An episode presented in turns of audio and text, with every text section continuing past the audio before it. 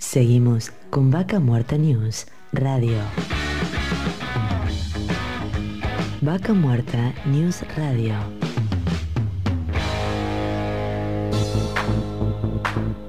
Seguimos con nuestras entrevistas del día de hoy y en esta ocasión vamos a hablar con Javier Grosso, que es geógrafo y nos va a contar un poco de cómo estudian un poco el tema de la geografía, las fracturas. Bienvenido, Darío Irigaray te habla. ¿Qué tal Darío? Buen día, ¿cómo va? Bien, un placer tenerte aquí para que, bueno, ya, irnos un poco de lo que es la actividad de vaca muerta, pero sí un poco alguien que está mirando de afuera qué pasa y, qué pasa abajo de la tierra un poco. Uno, uno de los aspectos, ¿no? Obvio. dale, como, como quieras ahí eh, sobre lo que charlemos, pues está bueno un sábado más fuera de la agenda de la semana y en este caso tampoco es que hay que ha ocurrido un sismo eh, por estos días. Entonces claro, sí, sí, obviamente. Está bueno por ahí hablar. Sí, sí, contanos un poco, eh, justamente, sí, viene habiendo cada tantos sismos eh, que por ahí... No, no, yo no estoy al tanto de hoy si están funcionando los sismógrafos. Yo al día de hoy no he visto una foto de un sismógrafo de los que dicen que han colocado. Vos sabés que están, están funcionando, están funcionando dos que se instalaron a partir de enero de, 2019, del verano de 2019, que era un momento muy crítico, sobre todo para eh, Sausal Bonito y sus alrededores, que son dos meses de una gran cantidad de sismos. Eh, están funcionando, hay uno en Añelo y otro en, en Sausal Bonito, y después hay una red un poco más amplia que lo tienen investigadores eh, del Instituto Volpini de, San Juan, eh, sobre, los cuales no, no hay un acceso más amplio, pero que sí sabemos que existen y que van generando información. Bueno, un poco te cuento nosotros con, otros compañeros de la universidad y becarios postdoctorales de CONICET de otras universidades, yo pertenezco a la Universidad del Comahue, venimos investigando hace un tiempo sobre una potencial relación entre la cantidad de sismos, la, aparición de sismos, el surgimiento de eventos sísmicos en una zona que antes no era sísmica y su coincidencia con la fractura hidráulica, con el fracking.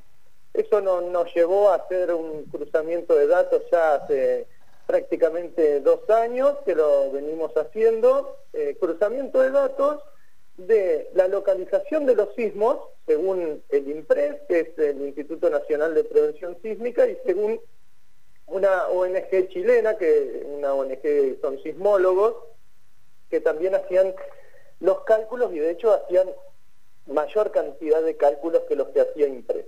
Cuando empezamos a cruzar esta información nos encontramos con que eh, casi en una matriz de comportamiento muy, muy fuerte, en una coincidencia muy fuerte, cada vez que había un sismo, estaba fracturando algún pozo a no más de 10 kilómetros o había dejado de hacerlo hace poco tiempo.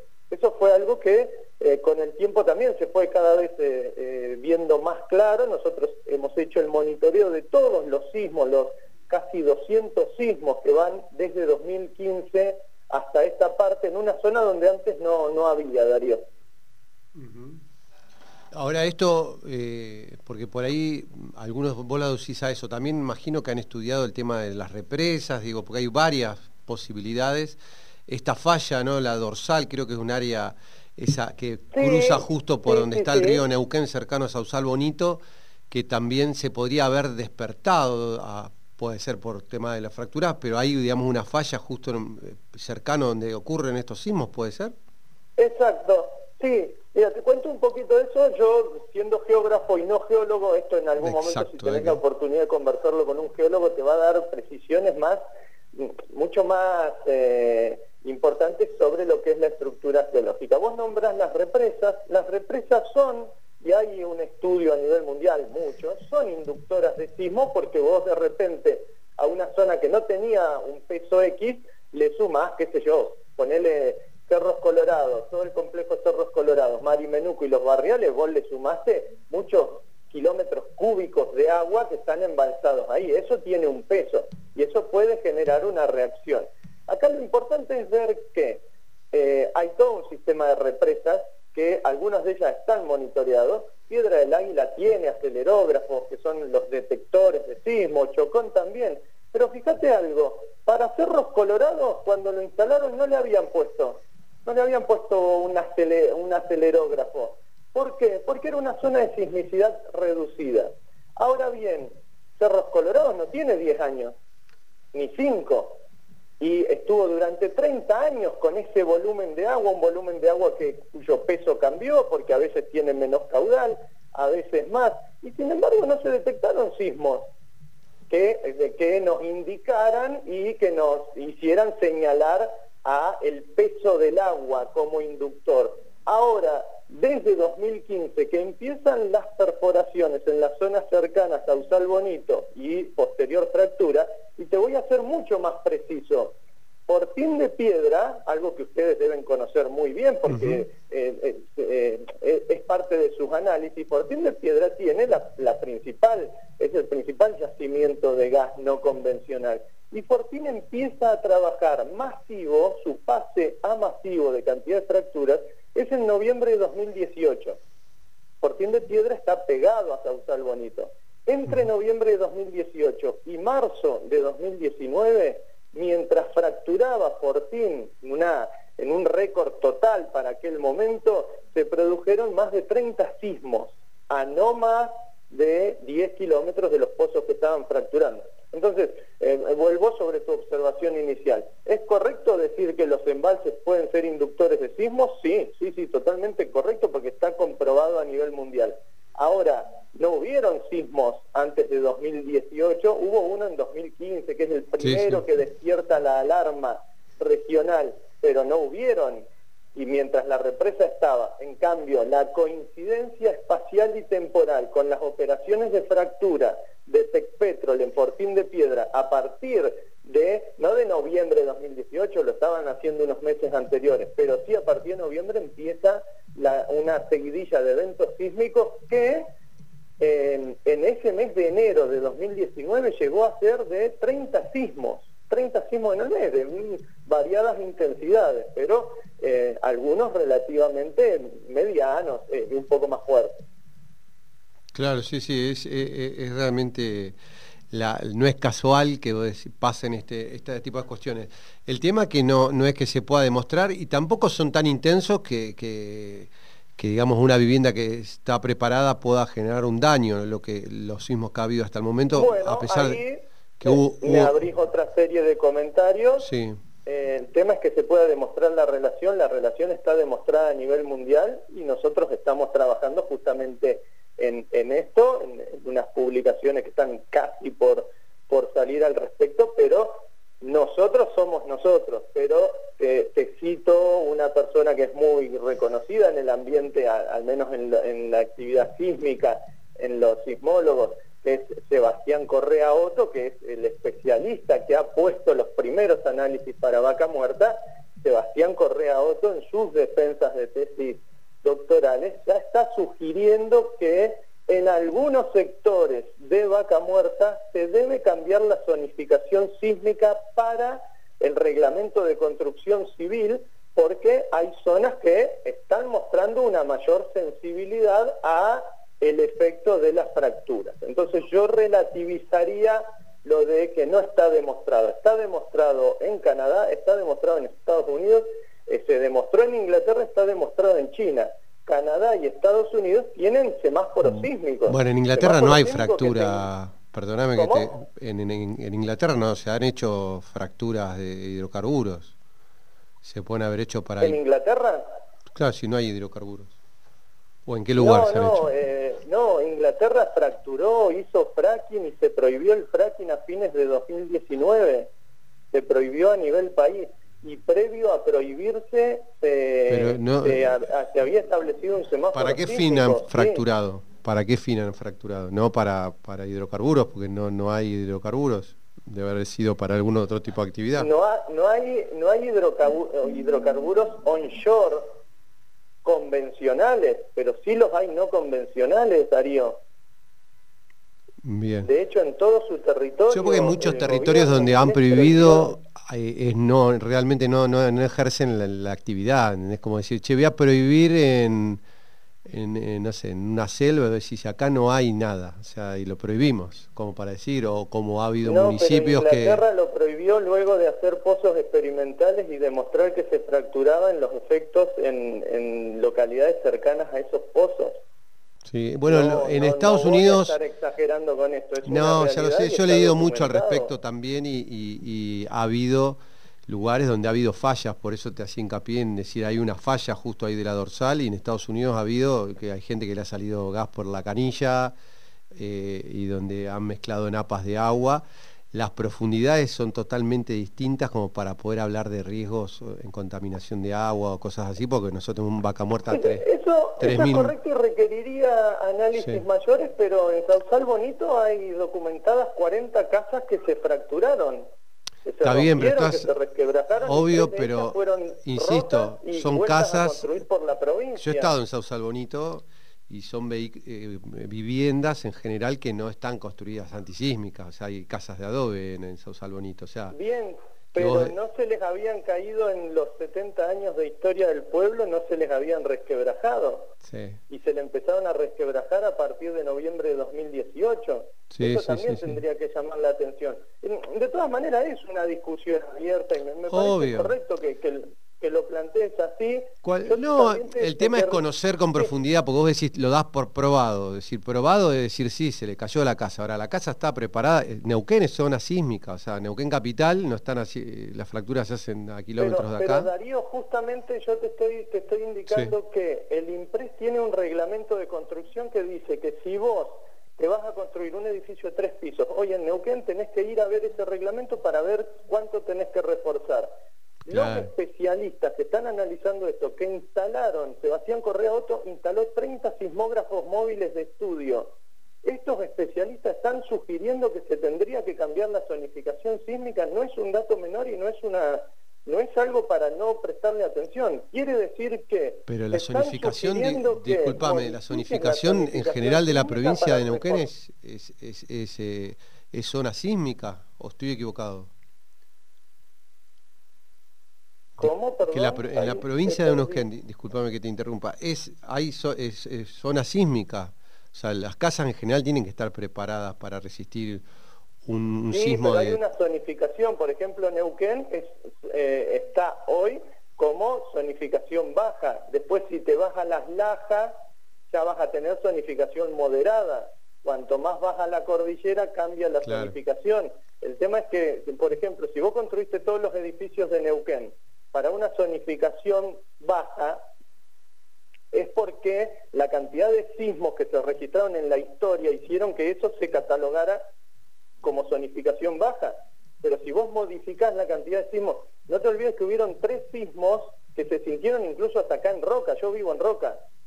Entonces no son sismos menores, son sismos que eh, está bien que todos los otros, yo por lo general comparto publicaciones de sismo de 2,5, de 2,9, son bajos. Exacto, eso digo yo. Solo en los sectores próximos, pero, pero hubieron sismos bastante elevados. El del 7 de marzo de 2019 fue un sismo de 4,9 escala Richter. No es un sismo menor ese. Pero eh, eh, eso que vos decís 4,9, ¿eso fue registrado por el IMPRES? Sí, claro, registrado por IMPRES y Sismología Chile lo puso en 5,0 en ese momento. En Sausal Bonito. Muerta hay, hay cerca de 10 sismos de magnitud superior a 4.